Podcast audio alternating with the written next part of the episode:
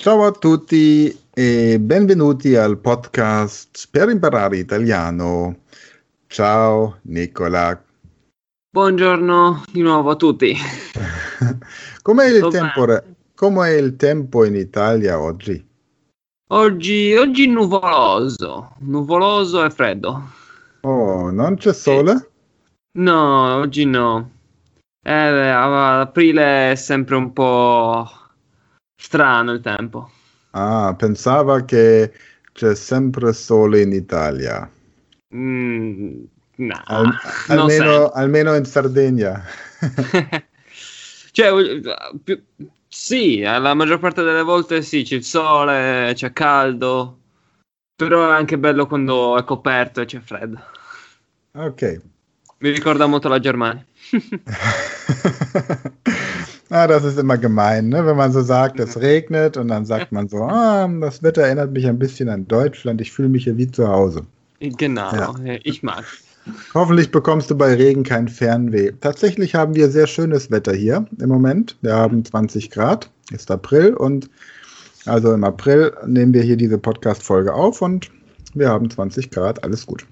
Mhm. Allora, Lektion 8, Teil A unseres Italienischkurses, der parallel zu diesem Podcast natürlich gerne auch in der, im Shop der Speed Learning Academy erworben werden kann. Link in der Podcast-Beschreibung oder unter speedlearning.academy-shop. Heute geht es darum, wie man Vorträge auf Italienisch hält, Monologe führt und Reiseberichte erstattet. Und hierzu haben wir einen Text, der eine einen Vortrag über das afrikanische Land Namibia darstellt. Namibia ist ja ursprünglich eine deutsche Kolonie gewesen und da schauen wir mal. Ja, gehen wir mal durch. Ich lese wieder vor und mhm. dann diskutieren wir anschließend über verschiedene Punkte. Un viaggio attraverso la Namibia. Una mia amica, amica che ha fatto da poco un viaggio attraverso la Namibia, terrà una conferenza nel salone comunale questa sera.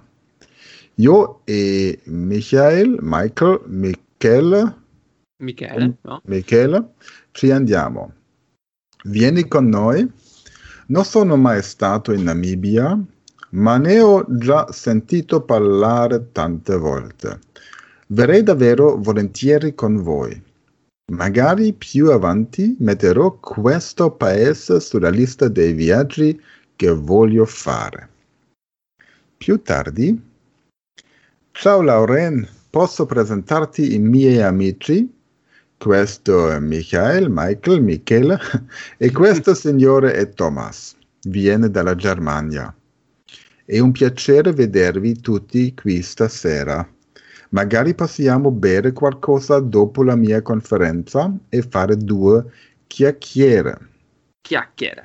Chiacchiere. Was heißt das? Fare due chiacchiere? Uh, chiacchiere, keine Ahnung auf Deutsch, aber auf Englisch es ist uh, Chit-Chats. Chit, ah, chat, chatten, Chalade. Ja, genau, ja. ja?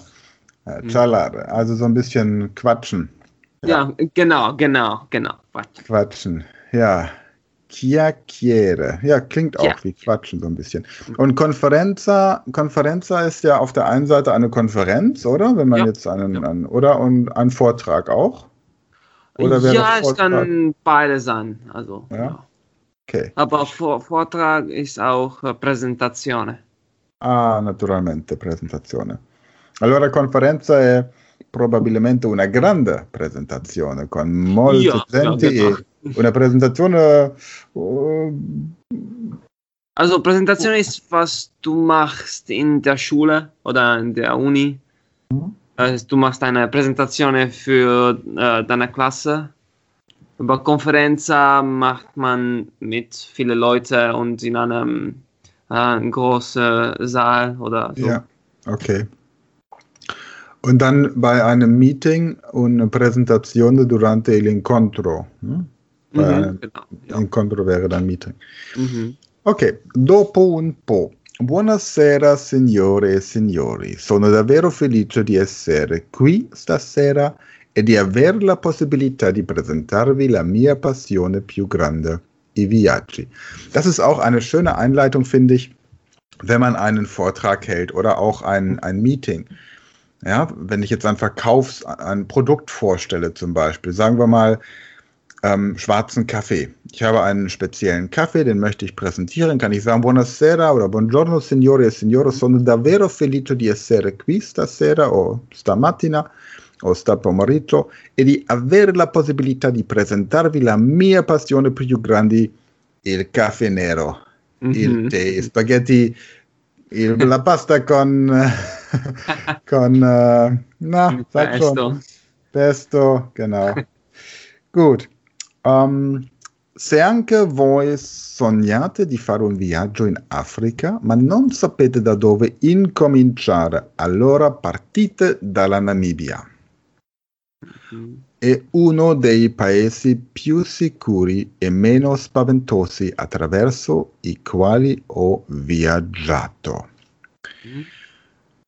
Uno degli obiettivi dei miei ultimi viaggi in Africa era quello di dimostrare che è possibile viaggiare nella maggior parte del continente in modo del tutto indipendente e mm. senza alcun problema. Perfetto.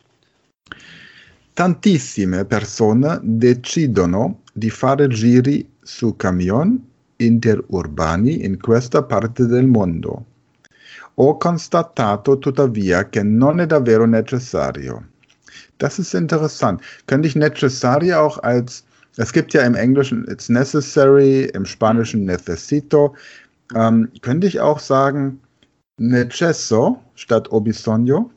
Ja, necessito. Necessito? Mm-hmm. Necessito di fare questo, necessito di bere caffè, zum Beispiel. Ja, das sagen wir. Ok. Mm-hmm.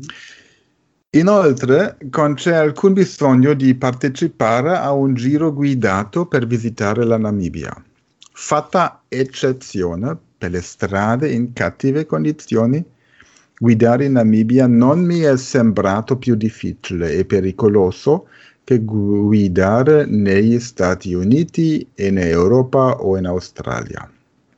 E se viaggiate da soli avrete il pieno controllo sul vostro piano di marcia, luogo, il soggiorno e attività. Oltretutto la lingua ufficiale del Namibia è l'inglese, cosa che rende i viaggi indipendenti ancora più facili. Potete fare domande, capire le descrizioni di percorsi, non vi sarà necessario comunicare tutto il tempo a gesti. Comunicare a gesti bedeutet mit Händen und Füßen kommunizieren. Ne? Genau. Also mit Gesten. Also mhm. mit Händen, ja. Ja. È tutto così facile. La Namibia mi è anche sembrata la regione africana più sicura in cui sono stato finora. Non c'è davvero bisogno di preoccuparsi al di fuori di Windhoek. La gente del luogo è gentile e cordiale. I furti sono rari e l'unica vostra preoccupazione effettiva saranno e tante gomme che bucherete sulle strade acciottolate apparentemente infinite. La Namibia non è solo sicura, è semplice da attraversare, bensì offre tante attrazioni quanto altre regioni africane. Se andate al Parco Nazionale Etosha potrete viaggiare accanto a elefanti, giraffe, leoni, rinoceronti neri e molti altri animali ancora. Al tramonto potrete scalare le dune di sabbia del deserto della Namibia. Ci sono spiagge e coste ricche di relitti di navi da esplorare. Il cielo più scuro del mondo si trova in Nam- Namibia. Perciò di notte la vita lattea. La via lattea. La via lattea? Lattea. Ah, la via lattea di Milchstraße. Perciò di notte la via lattea di. Milchstraße. Risplende sempre di una luce chiara sopra di voi. Ah, e c'è anche una città fantasma al centro del deserto. Badass. Mm. In altre parole, la Namibia è la regione migliore. E ora faccio partire la mia presentazione video per risvegliare la vostra voglia di viaggiare.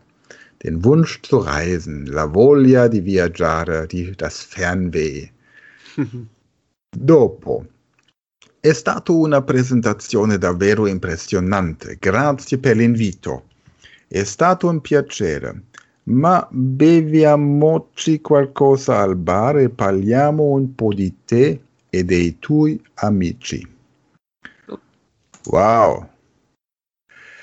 Das war ein ganz schönes Stück italienischer Arbeit. Namibia, ein Reisebericht. Ähm, was wäre so, gib mal so einen kurzen Bericht, was sind so die Highlights bei dir in Sardinien? wo du lebst. Wenn ich jetzt da als Viaggiatore hinkomme, was sollte ich unbedingt sehen? Erzähl mal auf Italienisch cosa fare. Uh, allora, in Sardegna, vabbè, la Sardegna è famosa per uh, le spiagge, per il mare, per, è, è, una località turistica estiva alla fine, anche perché d'inverno è un po' vuoto, non c'è nulla da fare. Però d'estate ci sono tantissime spiagge, ci sono tantissimi mari molto belli, molto chiari, molto uh, cristallini quasi. Poi la mia città è Cagliari, che è il capoluogo della Sardegna.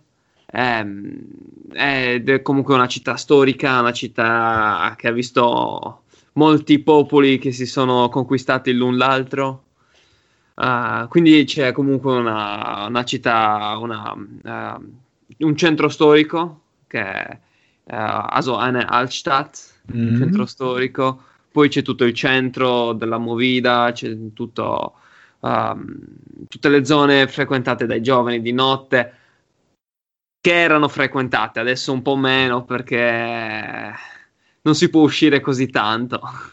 Sì. Sì, naturalmente. Ma normalmente la notte vive, non è vero? Sì, sì, sì, sì, sì. sì. Mm. Poi oltre a Cagliari ci sono anche altre, altre città. Il nord, il nord Sardegna è molto famoso per, uh, uh, per le, le, le, le, persone famose che vengono. Berlu- Berlusconi c'ha la villa vicino mm-hmm. alla Costa Smeralda. Okay. Oppure anche tantissime altre persone che comunque in Italia sono famose, hanno le ville, perché Costa Smeralda è uno dei mari più belli, è il Mediterraneo, okay. Quindi vanno tutti là e costa tantissimo. Un caffè 7 euro, non lo so. Ja, ah, da war er wieder, dieses Thema mit dem Kaffee, mm, das wir schon in einer früheren Podcast-Folge beim, äh, bei einer Prima Kollation hatten, ja. genau. Genau, je nachdem, wo man das, den Kaffee trinkt, kostet er 1 Euro oder eben ein bisschen mehr. Mhm. Ja, prima. Dann lass uns doch nächstes Mal über E-Mails sprechen. Ähm, wenn ich jetzt eine E-Mail auf Italienisch schreibe, was ist der Unterschied zwischen einer formellen und einer informellen E-Mail? Solche Sachen. D'accordo? Super. Prima. Dann. Oh. Grazie tanto, Nicola. Figurati, come sempre un piacere. Ok, dann.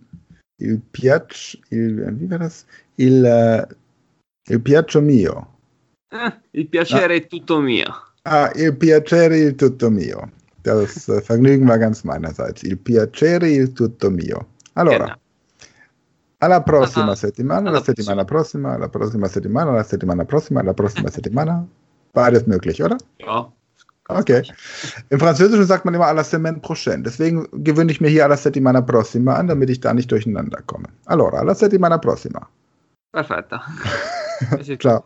Ok. Tchau.